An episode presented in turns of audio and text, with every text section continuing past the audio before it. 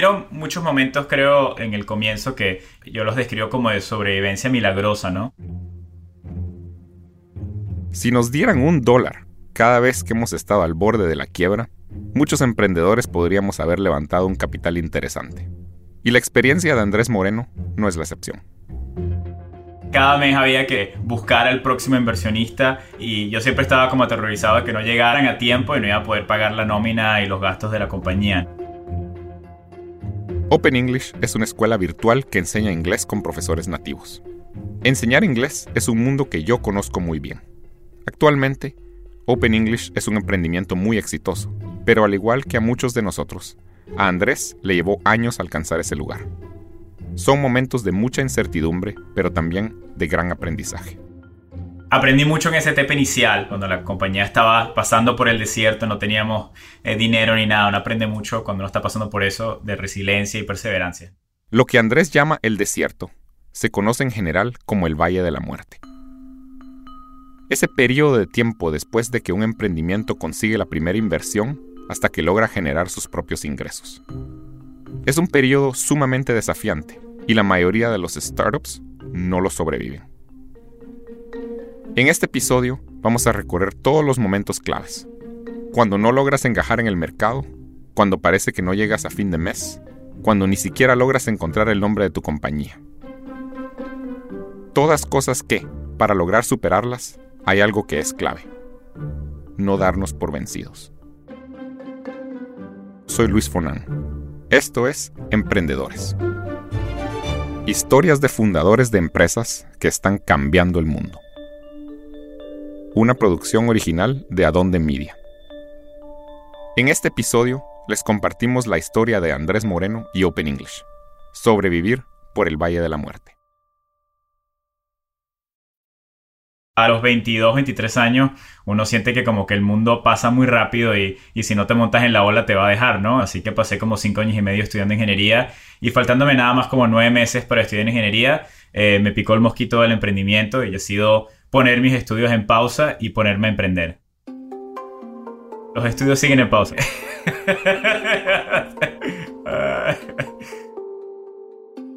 Dejar la universidad para dedicarse a un proyecto es prácticamente la historia clásica de emprendimiento. Y en el caso de Andrés, abandonó sus estudios en Venezuela para emprender con una idea muy novedosa para el año 2005. Una compañía que enseña inglés a empleados de corporaciones para que puedan hablar con fluidez llamada Optimal English.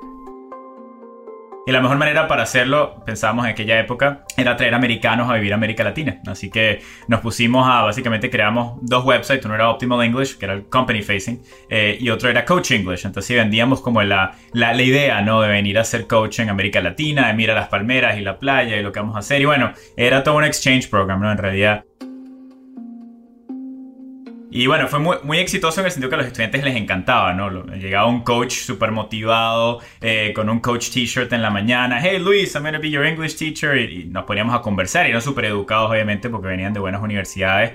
Eh, muy diferente como la, experiencia en el cursito de gramática tradicional, ¿no? Que estaban acostumbrados. Pero a nivel logístico era, o sea, yo era el chief babysitter, ese era el chiste, y, me llamaban a las 3 de la mañana que aquel se metió en problemas en una discoteca, el otro no llegó el lunes porque quedó, se quedó en tal o cual playa, y a nivel de recursos humanos era realmente retador ese modelo de negocio. ¿no?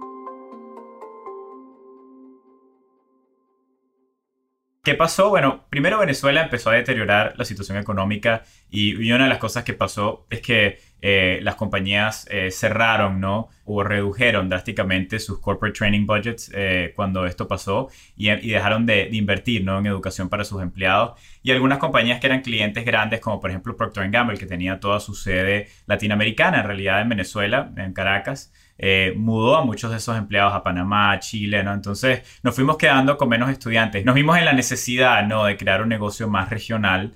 Eh, y bueno, la crisis sin duda destruye modelos de negocios existentes, pero también ofrece la gran oportunidad de ser creativo ¿no? y, forzar nuevos modelos de negocio. Entonces, este, yo decido eh, independizarme de Optimal, eh, mi, socio en ese momento siguió manejando ese negocio y yo me dediqué a, tratar de comenzar algo nuevo. Así que tenía dos opciones, no, me volví a la universidad y terminaba lo que, lo que había comenzado, este, o bueno, o ¿sabes? rodar los dados este, y ponernos a ver si, si podía poner todo eso que había aprendido en la práctica con un modelo de negocio más escalable, más regional, y eso fue lo que forzó la idea de, irnos al Internet, ¿no? y, fue como el, el génesis, ¿no? De lo que fue la idea de Open English.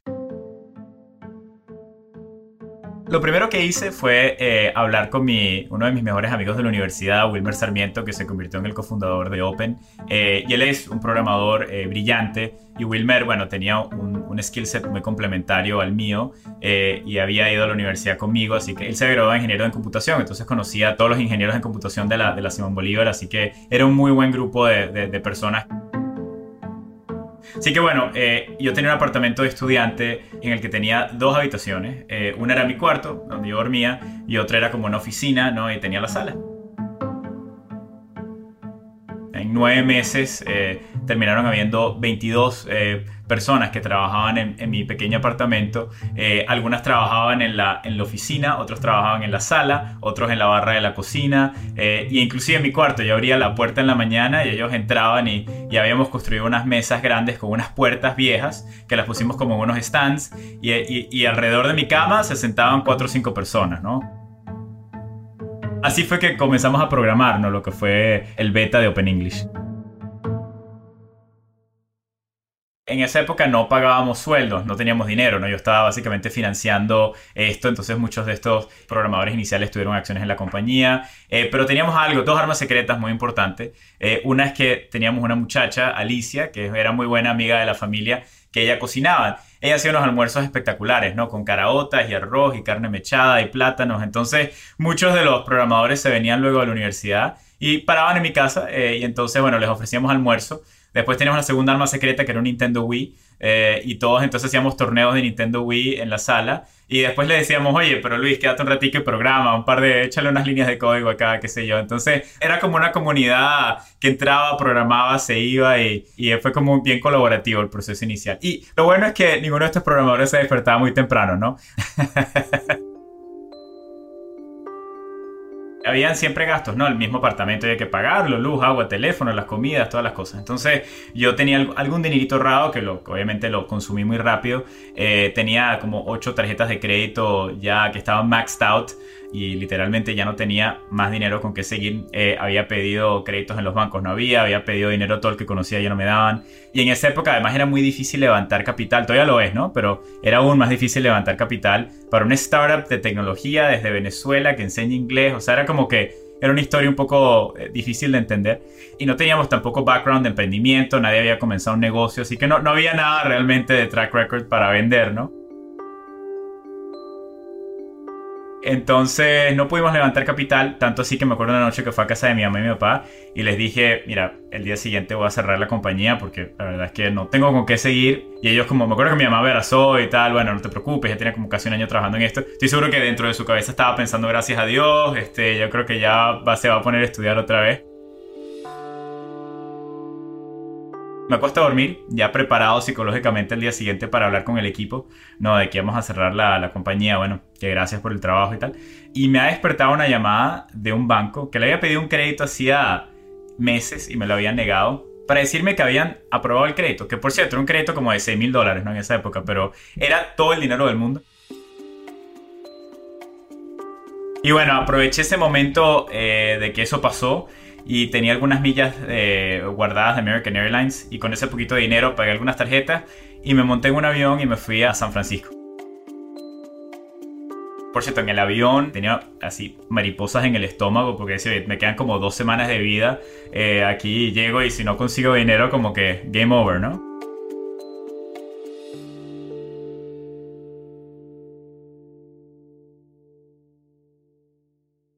Tenía un amigo que conocía que había sido un ex profesor de Optimal y me dijo, aquí tengo donde que te puedas quedar. Él, tenía como que un estudio en San Francisco y ahí pasé nueve meses, me quedé ahí y empecé a ir a desayunos de inversionistas. Y ahí, bueno, poquito a poco fue aprendiendo cómo interactuar con inversionistas americanos que nunca lo había hecho antes y cómo posicionar el negocio, qué era lo que estaban buscando y, y poco a poco así fuimos levantando 10 mil dólares de una persona, después esa persona nos conectaba con alguien más que nos dio 20 mil y así poquito a poco fuimos levantando la ronda semilla de la compañía. Total que ese dinero lo mandaba a Venezuela y con eso íbamos pagando las cuentas allá, ¿no? Así que eh, ya estábamos empezando a pagar algunos sueldos mínimos, algo muy menor, ¿no? Pero sí estábamos empezando a hacer algo de eso. Y entonces, bueno, cada mes había que buscar al próximo inversionista y, y, yo siempre estaba como aterrorizado de que no llegaran a tiempo y no iba a poder pagar la nómina y los gastos de la compañía, ¿no? Esa fue la vida, ¿no? Durante dos años. Y yo pasaba la mayoría de mi tiempo levantando capital entre Los Ángeles y San Francisco y agarraba un avión y me iba a Venezuela una semana al mes y trabajaba con el equipo allá en persona. Y terminamos levantando dos millones de dólares en el transcurso de los dos años. Puede sonar como un final feliz, pero la historia de Andrés como emprendedor recién estaba comenzando. El siguiente paso iba a definir si realmente tenía lo necesario para sobrevivir como fundador lanzar su producto al mercado y saber qué hacer cuando todo le sale mal. A continuación, vamos a conocer todos los obstáculos que tuvo que superar Open English, incluyendo encontrar su modelo de negocio. En esa época como emprendedores primerizos queríamos el producto perfecto, ¿no? Entonces, como el producto perfecto, cada vez que le íbamos a sacar al mercado, ah, no, cambia ese botón, cambia esa funcionalidad, cambia ese color, cambia el logo, lo pones de este lado. Eh, mi tía me dijo que no le gustó aquel cosa y no, que mi primo sí le gustó lo otro. Lo que te das cuenta cuando sales es que hasta que no lo usan los verdaderos usuarios, no aprendes nada. Chocar contra un muro una y otra vez es una muy buena descripción para esta etapa en un emprendimiento. Es un momento donde todo parece fallar, hasta el nombre de la empresa. El primer nombre era Thinklish, como Think con Glish al final, que nos pareció un nombre fantástico, pensar en inglés, qué sé yo. Te das cuenta que le dices eso a cualquiera en Latinoamérica, primero que no lo pueden pronunciar, ¿no? Thinklish, Thinklish. Bueno, nadie lo conseguía en Google porque nadie lo podía buscar, que eso es, bueno, si tienes que deletrear tu marca es mala marca. Cambiamos de modelo de negocio tres veces. Eh, el primer modelo de negocio básicamente era eh, ad-based, ¿no? Entonces eh, la idea era como que producir contenido gratuito y estábamos negociando con advertisers para que ellos pusieran sus marcas dentro del contenido. Pero lo que nos dimos cuenta es que no teníamos suficientes impresiones como para hacer que ese negocio fuese viable por un buen tiempo, ¿no? Entonces eh, íbamos a perder mucho dinero y estábamos en un momento en el que necesitábamos demostrar tracción. Así que decidimos darle un giro al modelo. Y el segundo modelo y el segundo nombre eh, fue que cambiamos un modelo freemium, hicimos un paywall y entonces la gente pagaba por eh, clases que tomaban con un profesor. O sea, atraíamos a la gente a través del contenido gratis y luego le, les ofrecíamos las clases en vivo. Eh, y el nombre de la compañía cambió de Thinklish a English 180, ¿no? Inglés 180. Y ese nombre, eh, la gente entonces nos empezaba a preguntar, bueno, pero ¿por qué no inglés 360, que es como el mundo? Y decía, bueno, porque 360 terminas en el mismo sitio, 180 cambias dirección de vida. Si tienes que deletrear o explicar la marca, va la marca, ¿no? Pero bueno, English 180 no funcionó.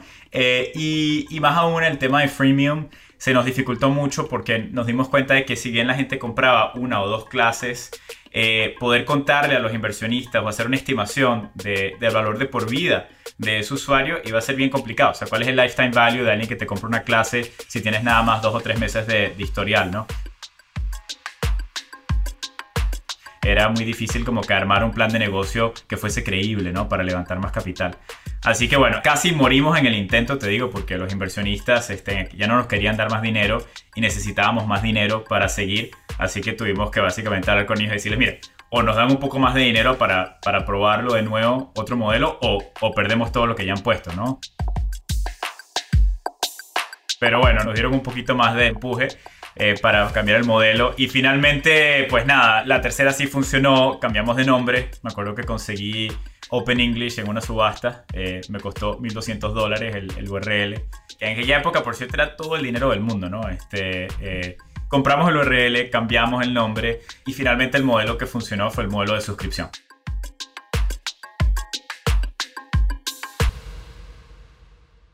Y bueno, para nosotros no solamente fue la suscripción, sino fue también eh, crear una escuela completa, ¿no? Era el paywall, lo mudamos al, inicio de la experiencia y, tratamos realmente ya de replicar la experiencia de una escuela offline, pero online. Eh, teniendo acceso a profesores en vivo, teniendo contenido, teniendo eh, toda la parte de assessments, teniendo toda la parte de servicio ¿no? que esperas en una escuela. Y eso sí funcionó como producto. Y cuando digo que funcionó, por cierto, es que a la gente le gustaba, pero nadie lo estaba comprando.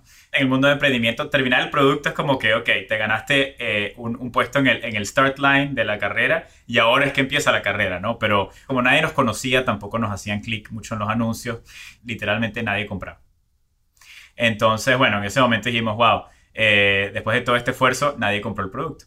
Eh, y, y, eso fue de nuevo como que, bueno, la necesidad es la madre de la creación, así que dijimos, bueno, tenemos que darle un último intento a esto diferente y, dijimos, bueno, ¿por qué no? ¿Por qué no hacemos un anuncio de televisión? Y claro, bueno, ah, qué buena idea. Pero nadie había hecho un anuncio de televisión, nadie había comprado anuncios de televisión, no tenemos la más mínima idea de nada de eso. Pero eh, tenía un amigo que trabajaba en Venevisión, en Venezuela, que era como, es como el canal de, de señal abierta más grande allá.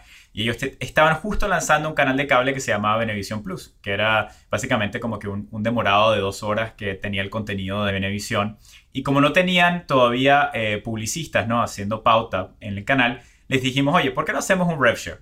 Ustedes son el único canal de televisión donde vamos a estar, denos un espacio y todas las ventas que hagamos en los próximos tres meses les damos X por ciento a ustedes sin, sin preguntar nada. Y bueno, como no tenían nada que perder, decidieron hacernos eso. Y bueno, estábamos súper contentos de que habíamos negociado y íbamos a salir en televisión. Pero claro, el próximo mensaje que nos manden es por favor nos envían los anuncios de televisión que quieren que pasemos. Entonces dijimos, oye, tenemos que hacer, tenemos que hacer anuncios de televisión y no teníamos presupuesto de nada. Llamamos de vuelta a Venevisión y les dijimos, oye, no nos podrán prestar un estudio por una tarde o por qué sé yo, nos prestan este. Y que nos dijeron, mira, te vamos a prestar un estudio por, por tres horas, ¿ok? Una cámara, un camarógrafo y ustedes traen lo demás. Eh, y no hay set, además. Entonces, de nuevo, eh, tuvimos que ser muy creativos porque como no teníamos dinero para hacer un set, eh, nos tocó hacer comerciales sin set. Entonces empezamos a hacer research de, de bueno, qué comerciales de televisión en la historia han sido exitosos con fondo blanco. Y conseguimos los viejos comerciales de Mac versus PC. Hello, I'm a Mac. And I'm a PC. Y dijimos, mira, vamos a hacer algo similar, pero para Latinoamérica, pensando en el tema de idioma, y en vez de Mac versus PC, tengamos un personaje que estudia con Open English, que es bilingüe, que ha usado la tecnología para mejorarse, y otro que es Wachu, que es el latino que todos tenemos por dentro, que es orgulloso de su acento, de su, de su cuestión y que no tiene ninguna ganas de aprender, este, al menos con un método que funcione. Entonces, bueno, se nos ocurrió la idea, empezamos a escribir los guiones y, y en dos semanas nos tocaba filmar y bueno, empezamos a hacer un casting. Eh, entonces conseguimos en Venevisión, era Adrián Lara, que es Guachu, era un modelo desconocido en aquella época, eh, no había hecho mucho todavía. Pasó por el set, literalmente fue una coincidencia. Mira, Adrián, ¿tú no querrás estar en unos comerciales de televisión? Sí, sí, bueno, yo lo hago. Entonces, bueno, él era el guachu y, no conseguimos a nadie bilingüe, así que él le dijo, mira Andrés, haz tú los comerciales como, como el personaje de Open y nada, mira, hagamos uno o dos y si la cosa funciona nos buscamos unos actores de verdad. ¿Y por qué te trajiste eso si estamos de viaje? Para seguir practicando mi inglés. Sabes que mi curso Open English funciona desde cualquier lugar con una conexión al internet. Al llegar me conecto desde el hotel. Tú tu cursito online. A mí lo que me emociona es que por fin nos vamos a Washington. sí. Mire, ¿no vas a seguir practicando tu inglés en el viaje? Claro que sí. Por eso me traje mis libros y fotocopias del instituto. Are you okay sitting in the exit row? ¡Éxito! Claro, los comerciales salen, pegaron tanto ¿no? Y se hicieron tan conocidos eh, que, que, claro, los personajes tuvieron muy buena química y, y algunas de esas frases eh, se hicieron como célebres, ¿no? Yo todavía, no hay vez que monte un avión yendo a Bogotá, México, lo que sea, donde me griten del asiento, éxito, rechiquen, repollo, ¿no? Es eso, tal cual. Así fue que comenzaron los comerciales y luego eh, descubrimos, que fue como el secret sauce de, la, de, la, compañía al comienzo, que el cable regional estaba recién comenzando. Y el cable lograba filtrar bastante bien el tipo de consumidor que buscábamos, ¿no? que era un consumidor que podía pagar una suscripción. Y entonces, bueno, empezamos a comprar pauta y pauta y pauta y, era muy, muy, muy barato también en aquella época comprarla. Bueno, ya estábamos quizás en el, en el 2011, 2012, ya empezamos a tener anuncios por todos lados. Así que eso fue lo que empezó, pues, este todo el crecimiento de la, de la compañía. ¿no? Así que teníamos finalmente un producto y un conversion funnel, ¿no? un embudo de conversión que funcionaba y esos fueron como que los dos elementos que, que dieron inicio a la compañía. Desde su creación, Open English ha tenido más de un millón de estudiantes. Luego de superar tantos obstáculos a lo largo de los años, el consejo de Andrés para otros emprendedores es una lección que no va a olvidar jamás. Yo creo que el consejo principal es, es perseverancia. Es que a mí las cosas al menos eh, no salen ni a la primera, ni a la segunda, ni a la tercera, ni a veces a la décima, pero es seguir intentando. Y por cierto, no me refiero a hacer lo mismo de la misma manera, me refiero a pivotear, no me refiero, si tienes una pared enfrente, trata de pasarle por debajo. Ahí está la clave, en esa palabra que adaptamos del inglés en el mundo de los startups, pivotear. Nada funciona instantáneamente, pero lo peor que un emprendedor puede hacer es enamorarse tanto con su producto, nombre o modelo de negocio que se niega a cambiar de rumbo o de estrategia cuando se vuelve obvio que algo no está funcionando. Pero bueno, creo que los buenos emprendedores consiguen finalmente la manera de, si el objetivo es cruzar la pared, de alguna manera u otra lo hacen, ¿no? con creatividad y colaboración, ¿no? Y, creo que esa es la, quizás lo más importante y sí creo que la resiliencia es fundamental.